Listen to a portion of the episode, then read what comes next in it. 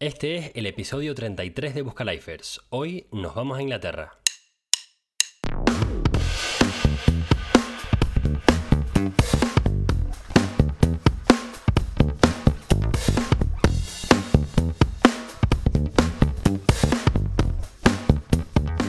Buenos días, buenas tardes o buenas noches y welcome a Buscalifers, el podcast en español donde puedes descubrir distintos trabajos, negocios e industrias a través de escuchar a profesionales en distintas partes del mundo. Yo soy Alejandro Gómez y llevo más de una década viviendo en el extranjero, en países donde no hablo la lengua del lugar.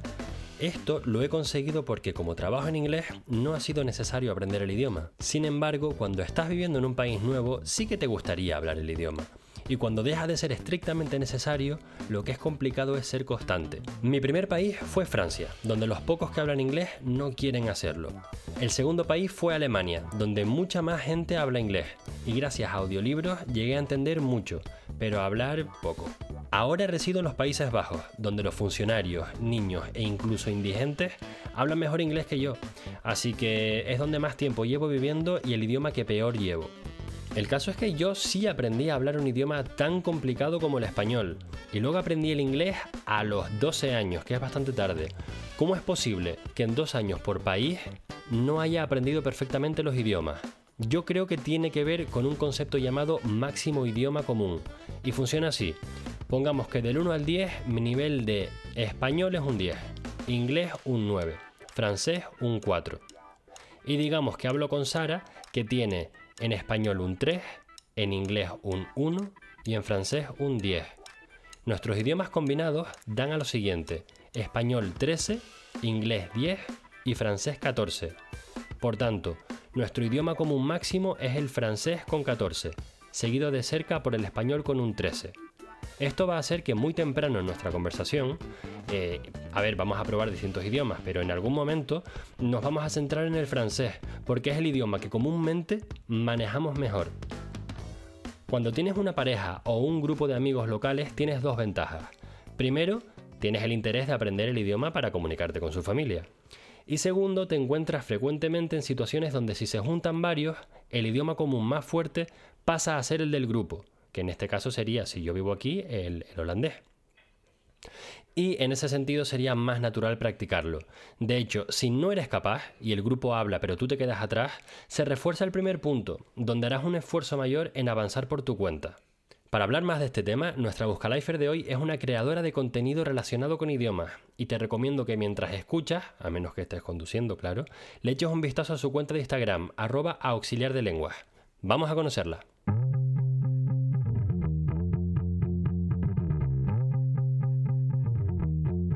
Nuestra Buscalifer de esta semana es una azafata de vuelos con experiencia enseñando idiomas desde clases particulares hasta docencia.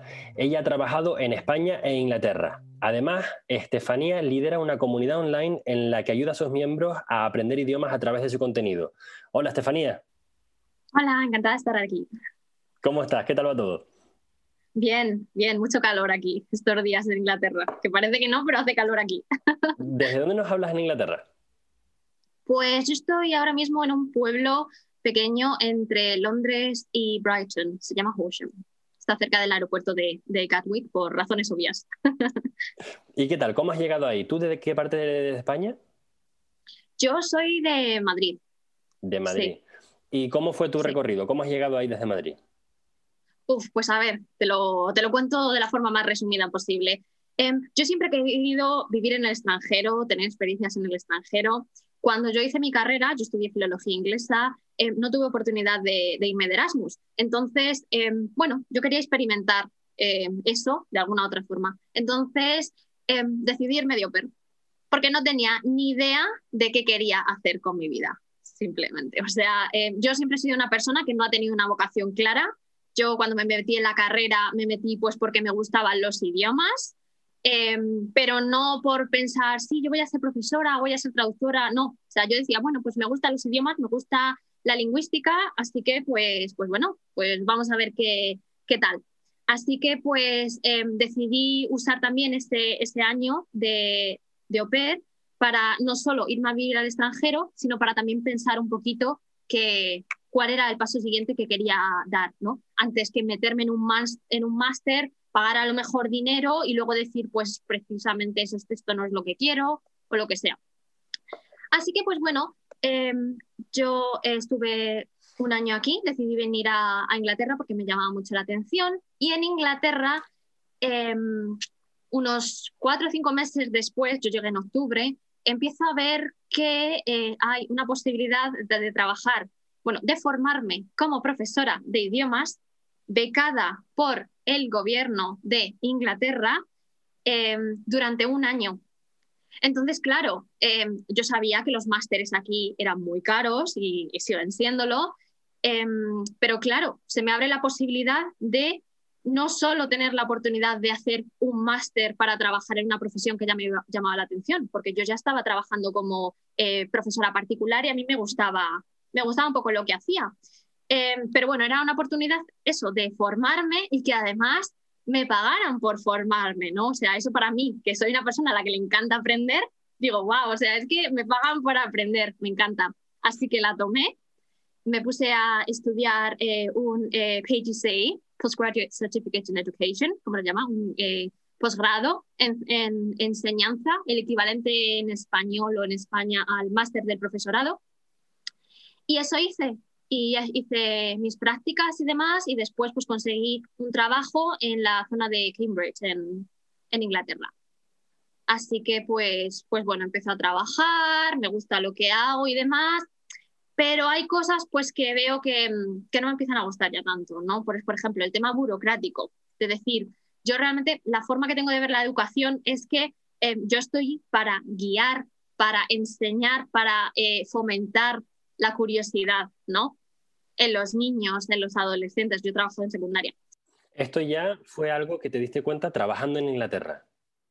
Sí, claro. O sea, yo en España no tengo ningún tipo de, experiencia laboral más allá que estas clases particulares que, que te digo. ¿Cuánto tiempo trabajaste en Inglaterra hasta darte cuenta de que la educación requería una cantidad de trabajo burocrático que no te interesaba? Pues eso ya empecé a verlo a los pocos meses, sinceramente. Pero darme cuenta, Pero darme cuenta de decir, uy, pues a lo mejor hay que cambiar un poco de rumbo, eh, fue ya em, en torno a como dos años y medio o así. O sea que tú te moviste a Inglaterra como au enseguida descubriste que podías trabajar como docente enseñando idiomas y a los dos años ya decidiste que esa no era la carrera profesional que tú querías seguir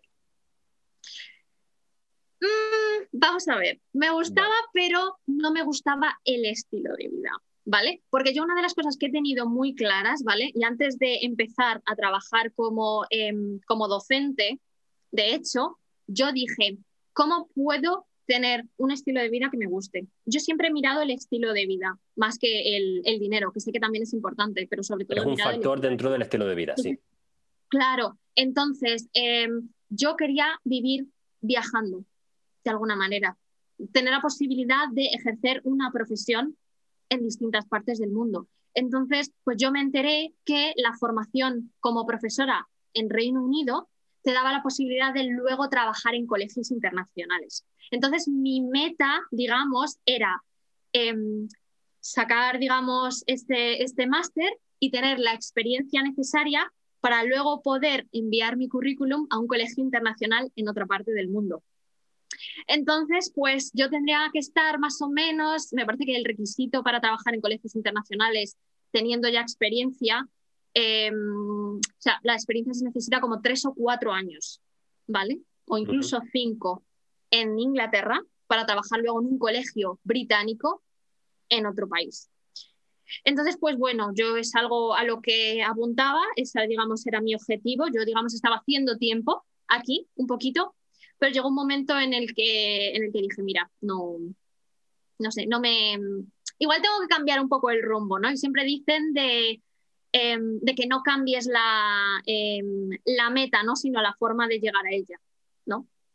Entonces yo dije, bueno, pues a lo mejor pues por aquí no hay que tirar, porque esto que estoy viendo de momento no me está mereciendo la pena, porque yo el estilo de vida que ahora tengo como profesora, pues es demasiada burocracia, pasarme todo el día trabajando y además para personas sobre todo que habéis trabajado en un entorno corporativo. Sí, normalmente trabajar muchas horas va de la mano con un sueldo interesante, ¿no? Entonces, al menos si estás buscando, digamos, ese, eh, esos ingresos, ¿no? Pues te compensa. Como profesor, no. ¿Sabes? Entonces, pues yo decía, sí, o sea, me gusta em, el impacto, digamos, que estoy teniendo en, en, los niños, ¿vale? Pero por un lado, creo que no es suficiente porque yo llego a un momento en el que vi que hay niños que, claro, o sea, tienen que estudiar español. No es una opción a veces. Entonces, claro, yo enseñar a un niño, digamos, a mm, que no le guste algo, digamos, a yo misma ser parte de la barrera esa que se interpone entre eh, el amor por el conocimiento, es que yo soy muy friki de estas cosas, me vas a perdonar. Pero sí, ser una, ser una barrera entre, es, o sea, sí, ser una barrera de entrada a los idiomas o a aprender más y demás, como que me crea un conflicto moral. ¿Sabes? O sea, yo decía, jo, yo estoy contribuyendo a que estos niños a lo mejor le estén cogiendo tirria claro. a los idiomas. No solo eso, tengo una, teoría acerca de, cómo la educación a mí me ha hecho sentirme muy mal, y es que en la educación fallar está mal, suspender un examen está mal. Sin embargo, yo he aprendido en mi vida fallando una y otra vez hasta que lo haga bien. Pero claro, en el, eh, esto lo he hablado varias veces, a lo mejor en, otros episodios también, mm. y es que cuando tú vas a un examen y lo suspendes, te caen castigos, te, miran mal, o sea, los profesores, o hace falta refuerzo, está visto como algo malo, sin embargo, en la vida, fallar, aprender y hacerlo bien a partir de ahora y poner sistemas em, con los cuales ya ese fallo no va a ocurrir, es realmente lo que, lo que se busca. ¿Cómo te sentías tú al, al suspender a un niño y decirle mal? A ver, es que en Inglaterra realmente no, no, se hace, no se hace así, el sistema británico es un poquito diferente. Nosotros aquí em, no suspendemos como tal, ¿sabes? O sea, los niños, em, digamos que cuando tienen una cierta edad, se les hace un examen que yo nunca hago porque es, eso le corresponde a mis compañeros de, de primaria, en el que más o menos se eh, llega a ver el nivel de notas que va a sacar un niño. ¿no? O sea, es un poco fuerte, pero sí. O sea, es decir, es como una este predicción. niño es un niño de 7. Sí, eso sí.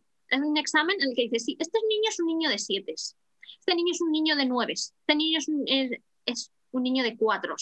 ¿no? Entonces, como es un niño de 4, esperamos que las notas que vaya a sacar van a ser en torno al 4, por ponerte un ejemplo, ¿no? Entonces, eh, bueno, yo no estaba del todo de acuerdo con esto, pero sí que es cierto que se adapta un poco, ¿no?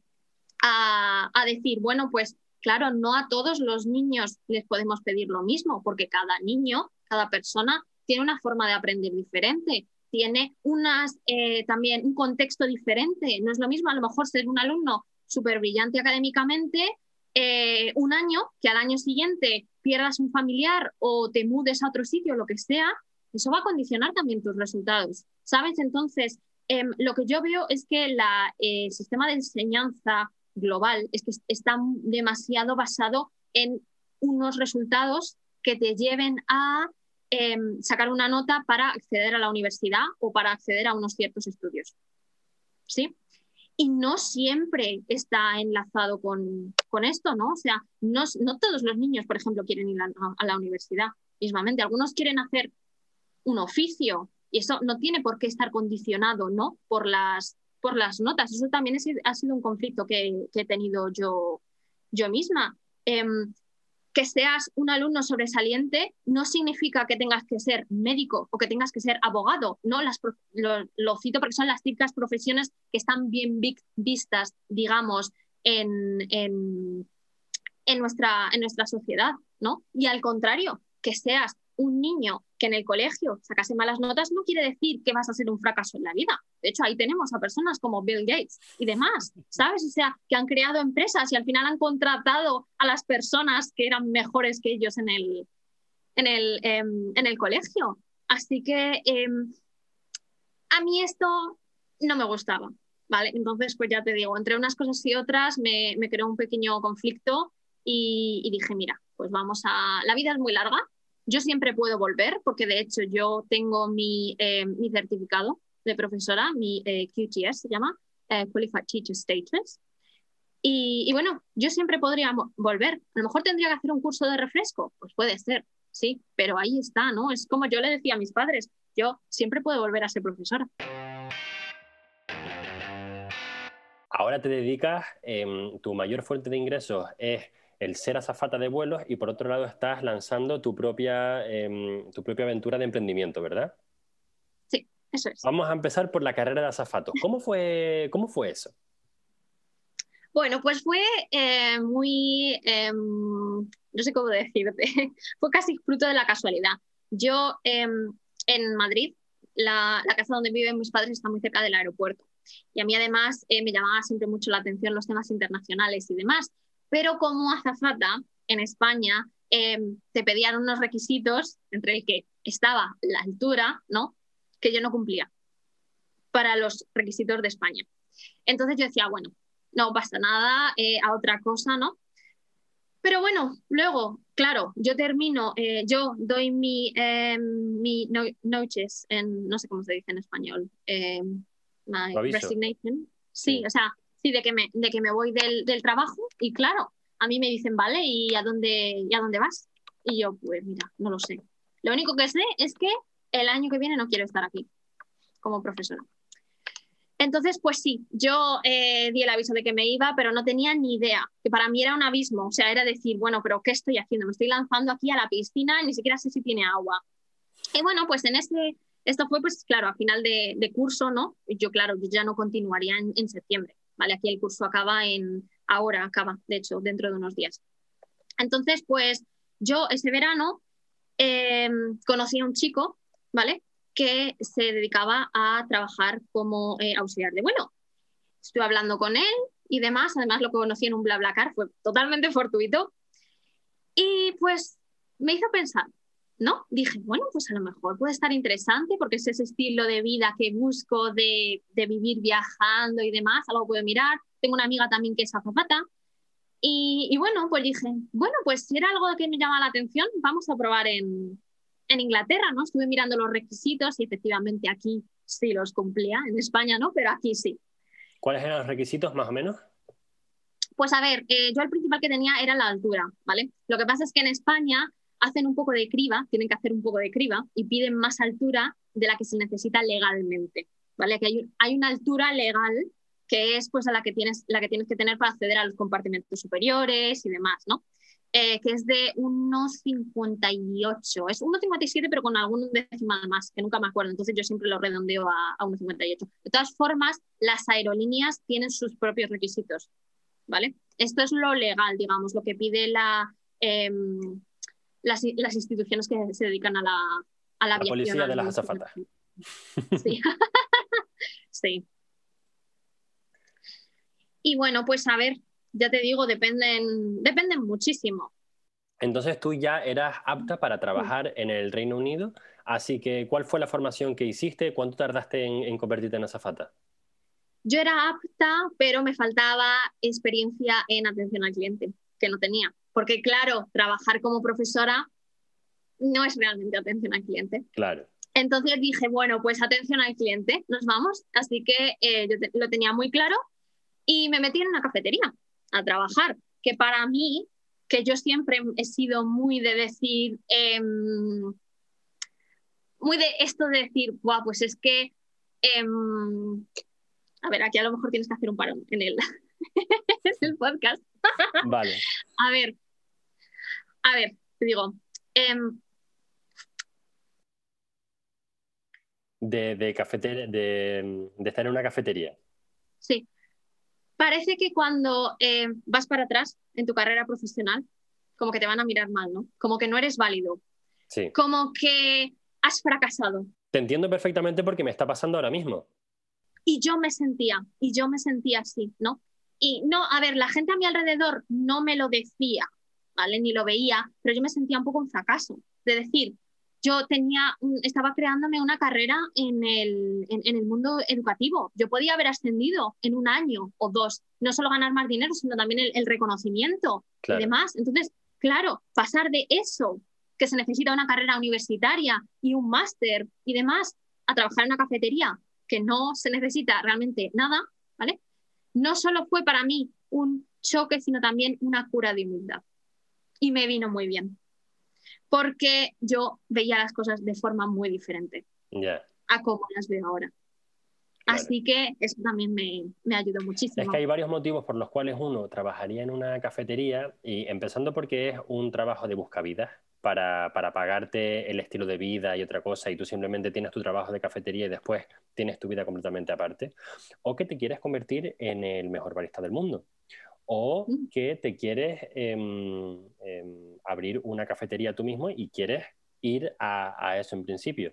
Pero lo normal es que sea un trabajo de estudiantes que no sea por vocación, especialmente fuera de España, porque en España es una profesión que te puede llenar de mucho orgullo porque es una, relación, em, el, ser camarero por vocación eh, o, cafetero por vocación, te da una felicidad personal del contacto con la gente. Sin embargo, es verdad Em, yo eso lo haría encantado durante un tiempo, pero como yo tengo una orientación de ambición laboral y como una carrera profesional, pues el ser camarero no entra dentro de mis metas. ¿Es por ahí por donde lo que querías explicar? Sí, un poco así. Sí, realmente, ¿no? Que parece muchas veces, muchas veces nos da la sensación esa, ¿no? De todas formas, ya te digo, yo creo que mientras tengas una, em, tu meta muy em, en la cabeza, muy metida, ¿no? Saber realmente dónde vas, eso no importa. Y en parte yo estaba así, sí, yo decía, bueno, pues yo qué hago aquí y tal. digo, yo estoy aquí por mi experiencia de atención al cliente. Esto es lo que estoy buscando. Y sí, por el camino pues he conocido a gente muy maja, ¿vale? Ha sido obviamente algo muy diferente a lo que había hecho anteriormente. Y sí, o sea, em, me ayudó. Claro que me ayudó. De hecho, pues eh, seguramente no estaría donde estoy si no hubiese tenido ese trabajo, así que a eso también se lo debo, ¿no? No toda la formación o no todas las enseñanzas te las dan en el ámbito académico, también las puedes sacar de otro tipo de, lugares. Claro. ¿Cuánto tiempo estuviste de cafetera? Estuve eh, unos seis meses, porque mientras yo pues empezaba a echar mi currículum a aerolíneas y eh, pues a aprender un poco sobre el proceso y demás y acabaron llamándome. Así que pues... pues Ahora, tú te querías meter a azafata, te pedían experiencia de atención al cliente, la adquiriste trabajando en una cafetería. Mi pregunta es, ¿qué habilidades aprendiste como cafetera que no tenías antes de hacerlo? Pues sobre todo em, el contacto humano de una forma diferente a la que lo al que llevaba como profesora, ¿no? Porque profesora realmente tú lo que eres es, digamos, una especie de líder, ¿no? Para, para ellos. Estás, pues, estás siempre, digamos, como por encima en ese sentido. Pero aquí estás, digamos, em, al mismo nivel, ¿no? Estás, digamos, también para ayudar de otra yo tengo, forma. Em, experiencia sirviendo. Entonces te da un punto en el que eres un sirviente. Tú sirves al cliente. Sí, sirves, pero yo realmente no me he sentido nunca en plan como servir así, en plan, yo qué sé, no sé cómo explicarlo. Sí, o sea, como que pues tienes que em, satisfacer al fin y al cabo sus necesidades, ¿no? Ayudarle. Ellos van a una cafetería pues por un número de cosas muy diferente, pues para pasar un rato, para quedar con amigos, para trabajar, ¿no? Entonces, pues tú estás ahí, pues eh, para sí, para servirles, para hacerles, digamos, esa parte de su día, pues un poco más, eh, no sé, más interesante, ¿no? Y sí que aprendí mucho sobre el, contacto, el contacto mm. humano, ¿sí? O sea, no solo decir, pues mira, aquí tienes tu café y ya está, ¿no? Es el típico de, hola, ¿qué tal? ¿Sabes? Empiezas a conocer a la gente, a los habituales y demás, te cuentan, creas un tipo de relación distinta del tipo de relación que tendrías en un, en un Es una relación sin autoridad. Sí, exactamente. Te entiendo perfectamente. Yo trabajé mm, varios años en atención al cliente, ocho meses al teléfono con clientes y ahí fue cuando aprendí a eso a lo que le llamo yo servir. Y mm, esa es una forma de tratar a las personas que después lo he hecho con mis padres. Por ejemplo, llego a casa de mis padres, ¿qué está roto? Voy a servir, voy a servir de algo en esta casa, voy a arreglarte cualquier cosa. Y eso es algo que también em, trasladé al ser jefe porque yo al, crecer en, un entorno de operaciones era muy fácil que tu camino hacia arriba sea ser un team leader. Pero la manera en la que yo quise ser team leader no era desde la autoridad, sino desde la servitud. Yo hablaba con las personas a las que yo lideraba, o era su manager, y les preguntaba, ¿tú qué quieres? Vamos a ver, esto es lo que, lo que quiere la empresa de ti, yo soy la persona intermedia. ¿Tú qué quieres? Vamos a hacer que, todo esto funcione juntos, como, como un camarero puede decir, a ver, tú has venido aquí a pasártelo bien y yo quiero tu dinero. Entonces, vamos a hacer que todos salgamos ganando. Sí, sí, yo es algo también que, vi que me, me ayudó muchísimo a cambiar la perspectiva. ¿Crees que te habría ido bien como azafata sin haber tenido ese, mm, esa experiencia en la cafetería? Em, pues no hubiese sido igual, no. Y aparte ni siquiera hubiese podido entrar, ¿no? Porque es que te piden atención al cliente, porque de hecho, como tripulante de cabina, em, aunque nuestro rol más importante es el de la seguridad, nosotros estamos allí para garantizar la seguridad de los pasajeros, realmente lo que hacemos la mayoría del tiempo o lo que nos ve hacer la mayoría del tiempo los, eh, los pasajeros es servir. Entonces, claro, nosotros también somos imagen, somos, em, somos eso, somos una parte también del, de, de, las vacaciones, del desplazamiento, ¿no? En mi caso son vacaciones porque yo estoy en una aerolínea de, de vacaciones. Entonces, pues bueno, a nosotros ¿Qué proyecto de futuro tienes como Zafata? ¿Tienes pensado eh, usarlo como herramienta para vivir en distintos sitios o hay una carrera profesional que te permita ser jefa de cabina? O la verdad es que ya no sé qué puestos hay por encima de ello. Pues por encima de eh, tripulante está efectivamente el, jefe de cabina, que es el que tiene la máxima autoridad en cabina y el que responde directamente ante el, capitán. Sí, en torno a pues eso, los pasajeros y, demás. Em, yo ahora mismo no estoy muy segura de lo que quiero. Estoy un poco eh, en plan a ver qué, es lo que me gustaría, qué es lo que me gustaría hacer y dónde me gustaría llegar. Pero sí que lo estoy eh, disfrutando mucho, sí. Y también es algo que me ha permitido, este, este trabajo también me está permitiendo em, no enfocarme tanto en el trabajo, porque yo soy una persona con tendencia a trabajar demasiado.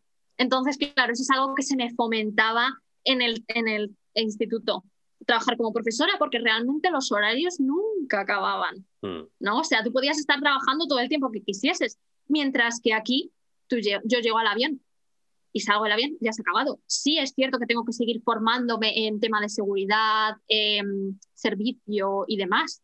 Claro que tengo que hacerlo, pero no es lo mismo, ¿sabes? O sea, ni por asomo es eso. Entonces, pues un poco lo que me ayuda este estilo de vida es a viajar, a estar en diferentes sitios del mundo. Eh, también a ayudarme un poco con el, em, sale siempre todo en inglés, el work-life balance, ¿no? Que esto de eh, vivir no solo de trabajo, sino de muchas cosas.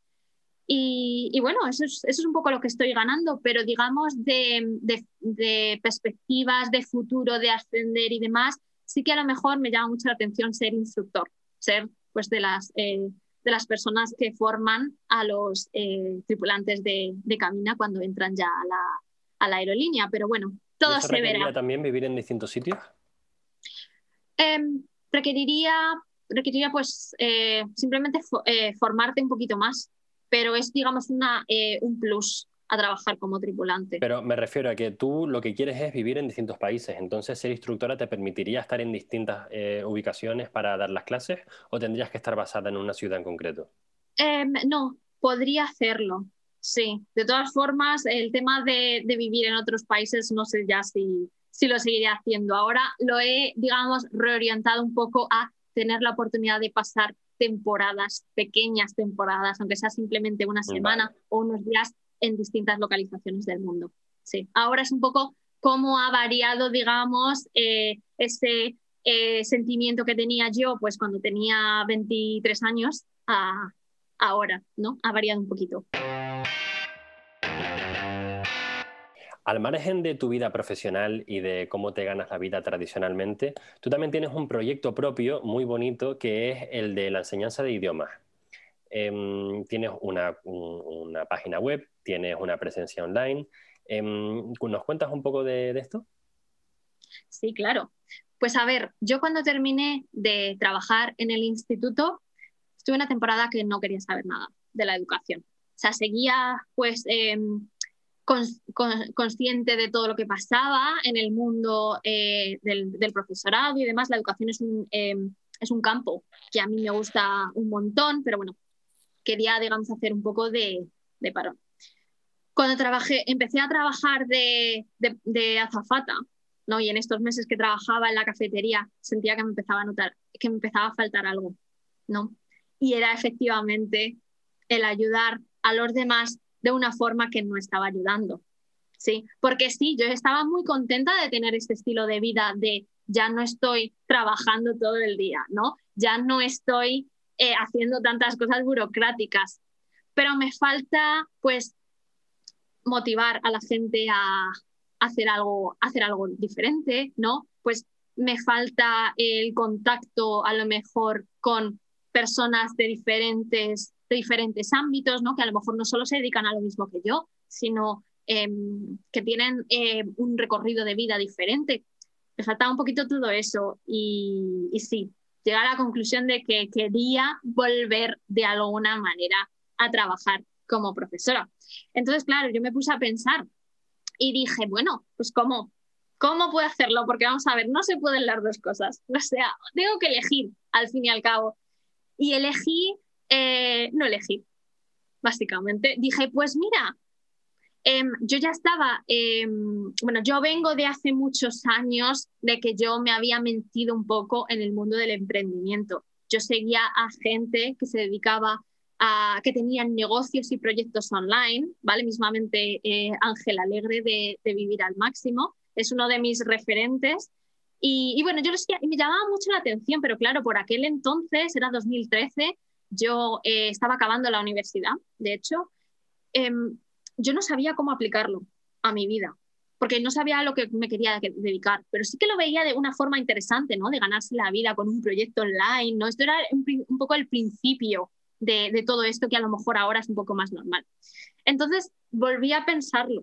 Dije, ¿y si ahora yo soy quien crea algo y hago que me funcione conforme a mis valores, conforme a lo que yo entiendo por educación y por eh, estilo de vida? ¿Cómo puedo hacer que esto se adapte a mis necesidades?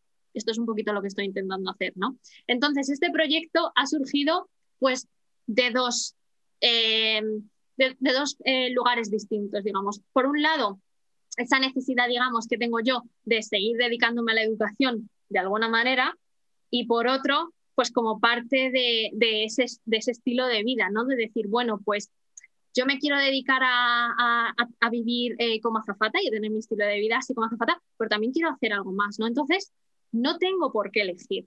De hecho, tengo muchas compañeras que son azafatas que también tienen negocios propios. Entonces, eso también me, me animó, me, dejó ver, decir, bueno, pues yo no soy aquí la única em, eh, con ideas descabelladas, ¿no?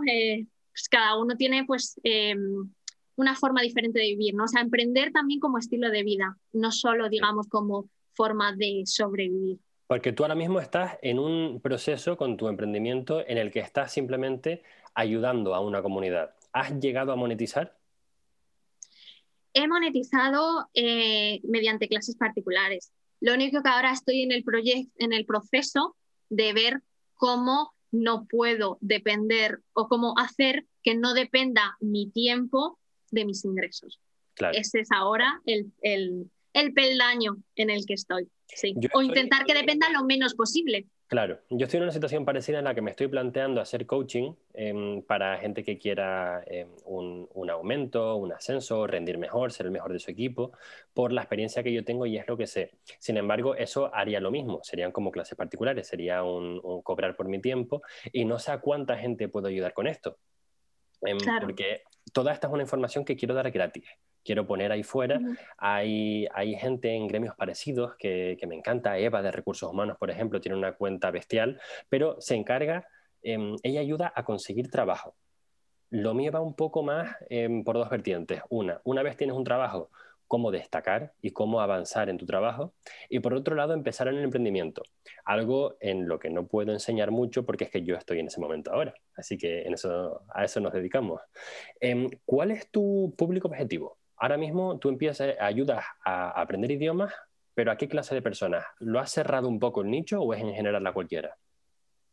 No, el nicho está, está cerrado.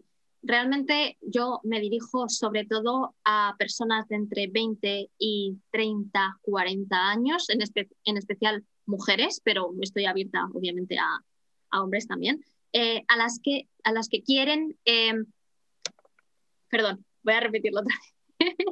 Vale, yo me dedico al nicho de em, mujeres y hombres, aunque en especial me estoy, estoy encontrándome que suelo conectar más con mujeres de entre 20 y 40 años que necesitan comunicarse en inglés.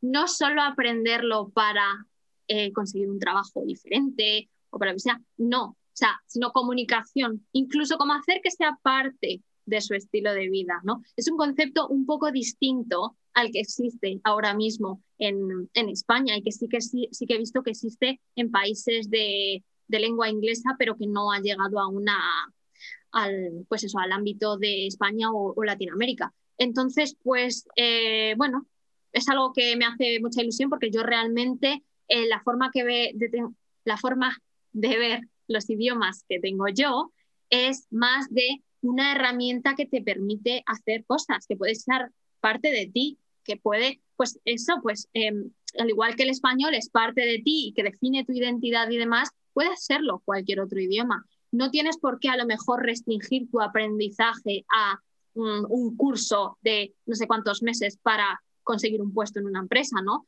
Por eso igual yo no estoy tan presente en redes como puede ser LinkedIn, por ejemplo, ¿no? Porque yo, digamos que no quiero que se vea el aprendizaje de inglés como un fin, sino como un medio para llegar a ese fin. Y ya te digo, yo este enfoque no lo he visto. Y creo de verdad que es muchísimo mejor porque primero consigue más mejores resultados, ¿vale? No ahora no te voy a hacer una eh, tesis doctoral sobre cómo funciona el aprendizaje ni la lingüística eh, aplicada a la enseñanza, pero sí que es cierto que em, está demostrado que cuando tú creas unos vínculos afectivos con lo que aprendes y con el idioma en este sentido, lo haces mejor. Vas a aprender mejor, vas a comunicarte mejor, vas a hablarlo mejor, porque claro, es parte de ti. Entonces es un poco yo lo que quiero em, transmitir, sobre todo como sabemos que en España y en algunas partes de Latinoamérica hay gente que no consigue llegar a sus objetivos con el inglés precisamente yo creo por la forma que se tiene de tratarlo como un eh, fin antes que como un medio. Que es claro, es una cosa que tienes que hacer, no una cosa que quieres ser.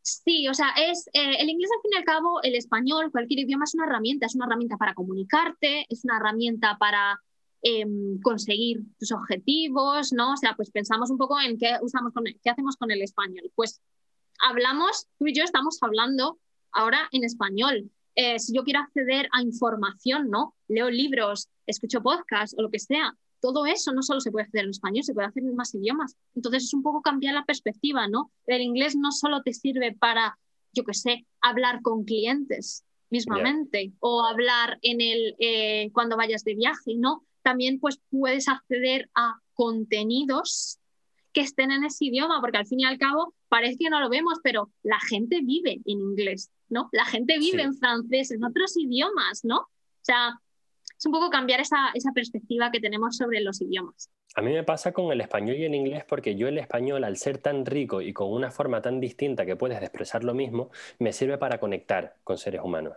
El inglés, sin embargo, al ser tan straightforward, me sirve para resolver problemas y sacar cosas adelante. Entonces, según el objetivo que yo quiera con una persona que hable inglés o español, voy a elegir el uno o el otro. Y ahora tengo una pregunta para ti. ¿Tú hablas algún idioma germánico? Eh, el inglés, realmente, solo. Vale. Es que estoy pensando, quería hacerte una pregunta chorra. ¿Has visto la película Arrival? No. Vale. no sé muy ver em, películas. El tema es que en un inglés, en, el idioma inglés, cuando estás en el tercer piso, ¿Estás dentro del volumen del tercer piso o estás sobre la plataforma del tercer piso? Ya. On, ¿no? Claro. On that floor. ¿Y en el tren? ¿Estás dentro o estás encima del tren? You're, you're on the, in the train. You're on the train, ¿no? On ¿Y en el train, avión? Sí, on the plane, sí. Exacto, sí. En el español estás dentro. Sí. Tú en Sí, español está- estás dentro de los tren, sí. Entonces, a mí eso me ha resultado muy curioso porque según a mí me cuesta muchísimo en el inglés decir on o in the train. Es una cosa que Mm. siempre me ha costado porque yo soy nativo español. Em, pero en la película Arrival hablan de la percepción del tiempo. Entonces, eso me hace Sí. pensar en el holandés y en el, eh, perdón, en el irlandés y el alemán en el que el verbo va al final de la frase. Y nada, la pregunta iba a ser si esa percepción de la realidad también se veía afectada. En japonés, el verbo japonés. también va al final. de Ah, es verdad que tú hablas japonés. ¿Qué tal el japonés? Sí, y francés. Pero Sí, el francés es muy parecido al japonés- español, por eso no me quería meter ahí. Sí, el, el japonés eh, sí que es cierto, que tienes que esperar, ¿no? Hasta el final. Te van diciendo, eh, con mis amigos, eh, al cine, rápido, pero luego va, al final voy. No, o sea, Ah, en el japonés es como el alemán, de esa manera. Sí, tienes que esperar hasta el final de la frase y eso sí que creo que entiende, entiendo por dónde van los tiros, ¿no? Como que te ayuda un poco a ser paciente, ¿no? A esperar a que la persona diga la frase entera para realmente comprender el mensaje, ¿no? ¿Eso Claro. es a lo que te referías? No solo eso, sino me acabas de hacer en- eh, encender una bombilla porque aquí, eh, vale, en, en Países Bajos eh, todo el mundo habla inglés. El, el barrendero habla inglés. El cualquier camarero habla inglés. Eh, el directivo, por supuesto. Pero también el niño de seis años habla inglés. Es, es una cosa con la que yo no me había encontrado en la vida. Ale- En Alemania me sorprendió que la gente hablara inglés, pero no tanto como aquí. Y una cosa que me he dado cuenta es que cuando tú vas al, al operario de IKEA, a, a una, a- estás en una tienda Praxis, el, el- el equivalente a, mm, al Leroy Merlin de, de España, un operario va caminando por ahí y tú le paras y dices, oye, perdona, ¿me podrías...? Y en, en España, una persona me habría parado y me, sí, por supuesto, dime, ¿qué, qué, qué quieres? ¿Qué necesitas? Y a lo mejor interrumpe mi frase antes de yo terminarla y, y es muy normal. Pero aquí esperan hasta que te calles y haya un silencio. Y es una Sí. cosa que, que me resultaba rarísimo. Oye, mira, perdona, la pintura, y yo en España a lo mejor ya con eso entiendo que él entiende que me tiene que señalar ahí. Pero aquí se te quedan Sí. mirando para que termines la frase. Y Mm. no había caído con que a lo mejor ellos están acostumbrados a, a esperar a que termines porque el verbo va detrás. Bueno, aquí en Inglaterra también se suelen esperar, ¿Sí? yo diría, a que termines. Sí. Sí, pero bueno, que también puede, puede ser, o sea, hay muchos más factores, al fin y al cabo. También en España somos muy más de, em, de expresar nuestros sentimientos no más, más rápidamente, ¿no? O más, de forma más eh, clara, ¿no? En otros países y en otros idiomas em, no es tan frecuente, ¿no? Sueles esconder un poquito los, los sentimientos. Entonces, quizá también es eso, ¿no? Que tenemos en España de, sí, yo estoy aquí, sí, para ayudar, te ayudo, ¿no? Pero bueno, también es cierto que algunas veces eso se puede ver eh, como incluso grosero, dependiendo de otras culturas, ¿no? Por eso es tan interesante trabajar en un ámbito internacional, porque claro, tú, yo cuando trabajo como azafata me tengo que mimetizar con mis compañeros, ¿no? O sea, no es ya solo el idioma, sino también adoptas un poco la cultura, ¿no? Porque hasta qué punto interrumpir puede ser eh, no una forma como de ayudar, ir más rápido, ¿no? De hacer eh, que sea más eficiente, ¿no? Ese intercambio que has tenido. ¿Hasta qué punto es eso o no ya que la persona que lo perciba diga, esta persona no quiere que acabe la frase? Es un poco maleducado, ¿no? O sea, Claro. que se espere a que termine, ¿no? Que ya te digo, no solo se restringe a algo cultural, pero sí que es cierto que a lo mejor la forma que tenemos de verla en España de forma eh, extendida es distinta a la que se tiene en otros países. Sí, ya por solo por el hecho de mimetizarte, sí, de que no lo ves, es algo diferente, es algo nuevo para ti. Mm, sí, en España me estoy dando cuenta que a lo mejor lo que pasa es que la cultura o el idioma eh, que realmente destaca es del que vengo, por eso yo lo comparo eso como la base. Pero sí que es verdad que en las conversaciones en, España, cuando vuelvo y hablo con mis amigos, sí que eh, funciona, no con todo el mundo, pero en, líneas generales tú hablas hasta que alguien te interrumpe y después interrumpes y así es como em, ocurre. Sin embargo, en otros países esperas a que la otra persona acabe.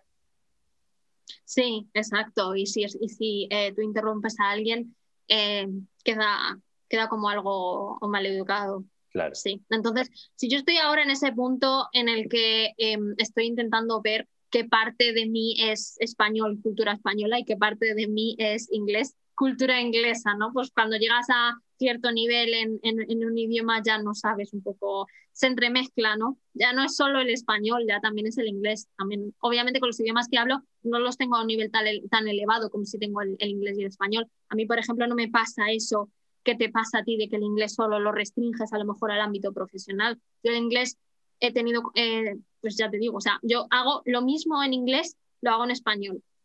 ¿Sabes? Entonces, eh, como que digamos que el espectro de ver el idioma que tengo yo es obviamente diferente. Yo tengo una relación con el inglés diferente de la que puedes tener tú. Claro. Otra cosa que yo tengo también es que tengo amigos que no hablan español.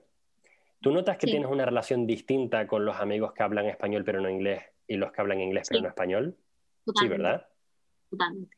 Es muy diferente. Me pasa eso, que no voy a conectar tanto con un... A ver, hay otra cosa también que ocurre, que muchos de mis amigos con los que yo me comunico solamente en inglés, no es que sean de, lengua nativa inglesa. Pueden ser em, eh, una de mis mejores amigas, em, eh, puede ser, o sea, tengo varias italianas, china, em, no lo sé, eh, alemana, eh, amigos que, tengo también franceses. El idioma que usamos es el español, el, inglés, perdona, pero porque es el idioma que tenemos en común más desarrollado, o sea, la suma de todos sus idiomas, el idioma que él más desarrollado tiene, con el que yo más desarrollado tengo, suele ser el inglés. Y me comunico muy distinto con alguien que habla en inglés como segunda lengua, inglés como primera lengua o español también como primera lengua como segunda lengua. Entonces yo tengo cuatro tipos de relaciones y es impresionante darte cuenta cómo podrías conectar de una manera distinta si hablases en otro idioma. A mí me, pasa, me pasaba eso cuando vivía en Finlandia, porque yo los em, trabajaba con suecos y con finlandeses. Hmm. Entonces, sí, lo veía que eh, cuando yo me comunicaba en inglés, ellos sí respondían ¿no? O sea, se enteraban del mensaje, pero no creabas la misma eh, comunicación, la misma... Em, no era lo mismo, ¿no? Habla, no es lo mismo hablar con una persona así que lo tiene, eh, que lo habla de forma nativa, como hablarlo con una persona que lo tiene como segunda lengua, ¿no? Siempre está esa idea de se habrá enterado realmente de lo que quiero decir, incluso también segundas intenciones, ¿vale? Porque claro, o sea, esta es una parte del idioma ya muy compleja. ¿Tú cuándo eres capaz de enterarte de una segunda intención? Tienes que conocer muy bien un idioma para, para ser capaz de, de, en vez de enfocarte en el mensaje, entender en el mensaje, enfocarte en el todo, ¿no? En el contexto, de no solo lo que me ha dicho, sino cómo me lo ha dicho. Eso ya, digamos, es un punto en el que eh, estamos ya cerca de lo que es el bilingüismo. Sí. Vale, ser perfectamente, ser perfectamente ser un momento en el que entiendes los chistes? Em, pues no sé, no sé qué decirte. Puede ser, ¿no? Porque alguna vez ese elemento de doble sentido. Sí, sí, sí, pero sobre todo yo lo diría más eh, también con los chistes, por supuesto, pero yo también lo diría cuando, eres, cuando lees un email y eres capaz de entender si esa persona está enfadada o si está contenta, no solo con, ya te digo, no solo el mensaje, sino también como se ha dicho. No, o sea, ya te digo, llega un momento cuando en, español somos perfectamente capaces, ¿no? Porque de hecho para eso están, por eso están los emojis como están, ¿no? Es un poco para suavizar ese, digamos, esa falta de, em, de elemento visual que no tenemos en la comunicación escrita. Porque no es lo mismo eh, te llamo que te ya, o sea, no es lo mismo te llamo, ¿vale? Que puede sonar a lo mejor incluso seco, ¿no? Como te llamo y un corazón y unas estrellitas, ¿no? Parecen como un poquito más em, como gentle, ¿no? Más agradable, más así. ¿Sabes lo que te quiero decir? Entonces... El problema em, ahora viene con la diferencia generacional, porque tengo entendido que los jovencitos de hoy en día, en lugar de usar el emoji de la risa y de las lágrimas, utilizan una calavera de muerto. Yo eso no lo he visto. It's dead funny. Ah, yo y no hay que visto. tener cuidado, porque según los emojis que uses, van a, a- a destapar qué edad tienes. Sí, eso sí que lo, eso sí que lo he escuchado, sí. O que a lo mejor en vez de el de reírte eh, con las lágrimas, que sea el otro. Es que hay dos como de reírse con lágrimas, ¿no? Me parece. Pues que uses uno u otro, por lo visto dice la edad que tienes. Yo esas cosas ya se... habla- ha- habrá estudios sobre el uso de los emojis como herramienta comunicativa en el futuro, sí. Pero bueno, yo hasta ahí no llego. Yo me quedo un poco en, ya te digo, en los idiomas que, que hablo, no en la comunicación por emojis. Pero bueno, Claro. que me parece un tema así muy interesante. Volviendo un poco a tu trayectoria mm, eh, empresarial o, emprendedora, tú estás un par de pasos por delante em, que de, mí con respecto a los canales en la infra- infraestructura. Me refiero a tu página web y tu estructura de eh, email marketing. Esto es algo que, em, ¿en qué momento decides crear esta estructura y dedicarle tiempo a ella? ¿Es antes de monetizar? ¿Es cuando estás monetizando? ¿Es antes incluso de tener un cierto número de seguidores? ¿O cómo decides crear esto? Bueno, yo la verdad es que cuando empecé, eh, empecé un poco guiada por las personas a las que eh, valoraba o las que me llamaba la atención, ¿no? Entonces, claro, eh, esto para mí supuso un problema. De hecho, yo ahora mismo la comunicación preferente que tengo con mi comunidad es a través de Instagram. He hecho esta lección porque para mí no era posible mantener todos estos canales, ¿vale? La razón por la que yo creé todos estos canales al principio, ya te digo, era porque veía que era lo que se tenía un poco que hacer, ¿no? Precisamente ha sido el momento en el que yo me he enfocado en un canal solo, en el que he empezado a crecer y he empezado no solo a em, tener más seguidores o, más personas, que no me gusta llamarlos seguidores porque parece que estoy aquí, ¿no? Por los números, ¿no? Pero al fin y al cabo son personas, claro, personas que te ven, personas que ven tu contenido, que les resulta útil, ¿no? Entonces, em, claro, esto yo realmente lo he empezado a trabajar eh, en ese momento en el que dije, no, me voy a enfocar por aquí. Y yo, a alguien que empezase, yo, eh, mi recomendación, esto es obviamente totalmente personal, sería que se enfocase en algo primero. Habrá tiempo para abrir más cosas, ¿no? Yo ahora tengo claro que después de Instagram seguramente venga Twitter o seguramente venga, pues eso, volver un poquito al, al, al email marketing, seguramente, ¿vale? Pero yo hasta que no llegue a los objetivos que me he puesto con Instagram, no voy a eh, pivotar, digamos, en ese sentido, ¿no? Porque también un poco quien mucho abarca, poco aprieta, en mi caso, ¿no? O sea, yo no he podido dedicarme a muchas cosas. Pero, pero claro, o sea, si a lo mejor a ti te funciona, pues poner eh, dos publicaciones en Instagram y hacer un email cada, eh, cada semana y publicar una vez en el blog cada semana o cada dos semanas, eso ya depende un poquito de, de cada uno. Yo sí que aconsejaría que eh, empezases por algo que puedas, digamos, mantener en el tiempo, porque ya sabes que al fin y al cabo es todo esto es constancia, ¿no? Para que la gente, para que seas visible y para que la gente también empiece a coger confianza y empiece a crear una relación contigo. Todo esto lleva tiempo. Claro. Eh, enfocarte en, en, algo, sí, y de ahí, eh, ya te digo, eh, continuar. Una de las cosas que, o una de las formas que he aprendido que puede llevar digamos, esta forma de comunicación, ¿no? Cuando se tiene un negocio, es eh, lo que he aprendido de Laura Urzaiz, que es la, eh, la, crea la, creadora de Yo Emprendedora, que es la comunidad donde, donde yo estoy. Si quieres, luego eh, te paso el, el, enlace. Es que ella dice que tengas eh, un canal de comunicación, que puede ser un blog, o puede ser un YouTube, o puede ser un podcast, ¿no?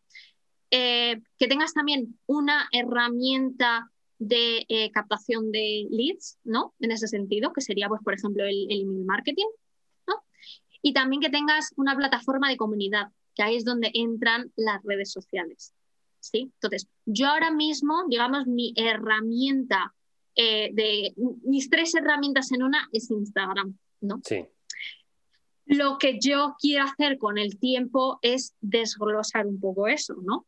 Para no estar, para que no todo dependa de Instagram. Eso es lo que yo quería hacer al principio, pero que no vi viable en ese momento, porque yo quería dedicarme pues a crecer. Pero ahora sí que lo veo de forma más clara y veo que obviamente no todo puede depender solo de una plataforma. Pero claro, por algún lado tendrás que empezar también. Entonces, pues yo decidí Instagram, en Instagram estoy pues ahí eh, a tope, pero sí que en el futuro no es que vaya a dejar Instagram, pero sí que abriré un poquito más comunicación. Al fin y al cabo, porque muchas veces cuando tú tienes un mensaje que quieres transmitir al mundo, tienes que llegar también a esas personas, ¿no? Esas personas sí querrán llegar a ti si están interesadas, pero tú también tienes que salir ahí fuera a buscarlas no todas usan Instagram, no todas escuchan podcast, no todas ven YouTube, ¿no? Entonces es ir un poco también a, buscarlas. Sí, así es la forma, digamos, en la que lo, veo yo. Sí, así que ya te digo, yo aconsejaría primero centrarme en, algo, primero, no empezar disperso, porque una de las cosas que nos pasa a los emprendedores es que queremos tenerlo pues como em, todo perfecto desde el, desde el principio, ¿no? Decir, mira, pues mira, qué página web más guay y con todos los textos y las fotos súper chulas, ¿no? Y al final es un poco lo que hablábamos antes de empezar el podcast, ¿no? Lo del producto mínimo viable. No, primero mira a ver si funciona, primero a ver si te sigue la gente, a ver si le gustan los contenidos. A lo mejor es que eres, eres un pesado en realidad y nadie te quiere escuchar, ¿sabes? Y a lo mejor pues tienes que actuar y decir, venga, pues a ver, ¿cómo cambio la forma de expresarme? O los mensajes, ¿cómo los transmito de forma en la que la gente ¿sabes? Así que pues, pues sí, es empezar, empezar. Que no, te, que no te frene nada, pero empezar. Por ello creo que uno de los problemas también que tenemos eh, cuando empezamos a, queremos emprender es que ya te digo, queremos empezar la casa por el tejado. Ya te empiezas imaginando, eh, no tomando mojitos en el Caribe, pero sí que te ves ya diciendo, pues mira, dentro de un año voy a conseguir esto y dentro de dos años no sé qué, no sé qué. Eso es un poco también de las diferencias, ¿no? Con un trabajo corporativo. Yo, en el momento en el que yo empiezo a trabajar en una empresa, al mes siguiente ya tengo sueldo. Es como fácil, es dinero fácil en ese sentido. Mientras que cuando estás emprendiendo, no. Y esto es algo yo creo que tenemos que asumir. Que el proyecto no te va a dar dinero hasta bastante tiempo. Yo realmente, el momento en el que he empezado a monetizarlo ha sido meses después. Y ahora es cuando empiezo a ver algo, empiezo a ver que en el futuro quizás, si sigo así, puedo conseguir una fuente de ingresos estable. Y aún así tienes que mantener tu trabajo de azafata. Exactamente, exactamente. Ya te digo que esto también depende muchísimo, ¿no? También hay gente que te dice, sí, yo en un año he tenido, he llenado, eh, ¿cómo se dice? Em, tengo un montón de clientes, he llenado mi agenda de clientes, estoy ganando un pastizal, sí, pero también es cierto que la gente que sale en los, post, en los podcasts, ¿vale? Y te cuenta sus historias de éxito, precisamente sale porque no es la media, porque es una persona la que ha conseguido eso. Sí, lo pueden conseguir, pero no tienes por qué hacerlo tú. Es un poco también de, de desengaño en ese sentido, de decir, sí, que lo haya conseguido una persona, sí, Puede que tú también lo consigas, pero también puede que no. Pues no siempre depende de ti, depende de muchísimos otros factores. O sea, no depende solo del trabajo que hagas, que es un poco también eh, la idea que nos, eh, que nos tenemos un poco que quitar, sí, porque sí, trabajar consigues, eh, puedes conseguir muchas cosas trabajando, pero muchas veces se trabaja y no se consigue nada también. Es más que nada, yo creo, la perseverancia, la insistencia, el trabajar sí, el tú conseguirás llegar a un sitio, sí, pero eso puede pasar. Eh, se me viene la, imagen esta de el hombre que está excavando y que se va antes de encontrar los diamantes y es, ¿sabes? O sea, esa imagen, ¿no? A lo mejor tú te pones a trabajar como un loco durante, eh, qué sé, 20 horas al día, eh, tres meses y a los tres meses tienes suerte porque alguien te ve o te comparte o lo que sea y empiezas a llenar la agenda, ¿sabes? Y a lo mejor también estás 20 horas trabajando eh, durante 20 eh, meses, ¿sabes? Y lo dejas a los 20 meses porque no te ha llegado nada. a lo mejor, ya te digo, te faltaba ese pelín de suerte, de... La vida no es solo trabajo en ese sentido, sí es trabajo, pero también es suerte. Por eso yo creo que es tan importante la perseverancia. Pues no es solo trabajar, sino en el tiempo. Y eso también lo ligo con los idiomas. No es solo ponerte a hacer un intensivo, no es en el tiempo. En el tiempo empiezas a ver los resultados de verdad. Así que, pero bueno, los humanos somos un poco impacientes para esas cosas.